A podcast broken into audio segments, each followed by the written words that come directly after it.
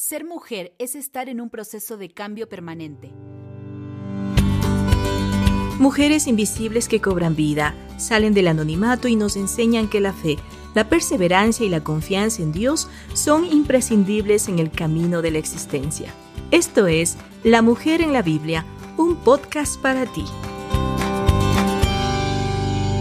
Qué gusto saludarte. Te doy la bienvenida a La Mujer en la Biblia el podcast en el que compartimos recursos y herramientas para ayudar a la mujer latina de hoy a caminar en su fe.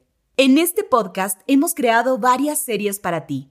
Este episodio es parte de la serie Tenemos que hablar, en la que abordamos temas de actualidad desde una perspectiva bíblica y profesional. Hoy hablaremos de ¿qué es ser mujer? La respuesta a la pregunta qué es ser mujer podría caer en la trampa cultural que insiste en las diferencias sexuales por encima de las semejanzas entre los seres humanos. A menudo suele ocurrir que se vincula lo específico de ser mujer con la maternidad y las sensibilidades derivadas de la función materna. La polarización de los géneros ubica a las mujeres en su ser mujer desde los dos o tres años, cuando las niñas asocian su forma corporal con sus juguetes, vestimenta, movimientos, espacios de acción y expresión de sentimientos. En términos generales, se trata de una crianza con prohibiciones corporales y dirigida hacia lo afectivo. La misma pregunta reaparece con más fuerza en momentos de madurez y cambios en las diferentes etapas de la vida, cuando la conciencia de género toca a la puerta Generalmente en la adolescencia emergen confusiones, temores y esperanzas. Esa experiencia se puede vivir de distintas maneras. Por ejemplo, con torpeza por el enojo o con vidas escindidas entre lo tradicional y lo innovador. Algunas veces se teme perder el afecto o la aprobación de otras personas. En otros casos, se adoptan posturas masculinizadas para afirmarse. Con mucha frecuencia surgen dificultades para reconocer las propias capacidades y logros. Los procesos constructivos de la identidad no se dan en una sola dirección, sino en zigzag. En ese proceso todo es aprendizaje. El trabajo personal y colectivo de la construcción de la identidad de género implica valorar la propia experiencia corporal y emocional, dejar de ver en el placer un riesgo, aprender a no relacionarse afectivamente de manera compulsiva con el fin de garantizar protección y seguridad, enfrentar la propia vulnerabilidad sin victimizarse, separarse de los padres para dar cabida a una nueva concepción de las relaciones interpersonales.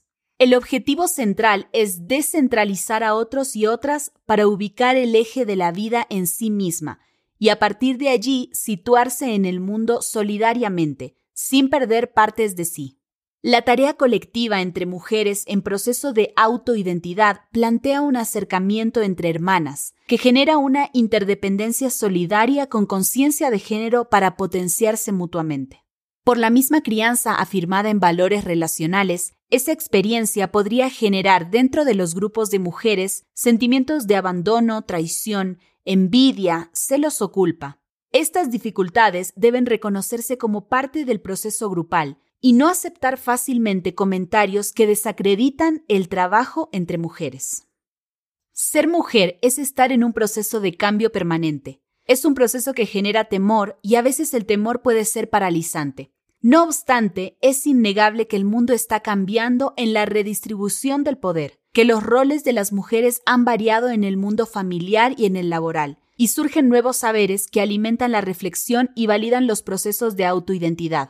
Los lenguajes se amplían con imágenes y símbolos como referentes creativos. Cobran vida nuevas sensaciones de libertad, equidad y paz en la convivencia. La reflexión que acabas de escuchar la encuentras en La mujer en la Biblia, una nueva Biblia con recursos y herramientas para ayudar a la mujer latina de hoy a caminar en su fe. Tenemos más recursos para ti. Visita nuestro sitio web vivelabiblia.com. Será un gusto encontrarnos en el próximo episodio de La Mujer en la Biblia, un podcast creado para ti. La Mujer en la Biblia es una producción de Sociedades Bíblicas Unidas.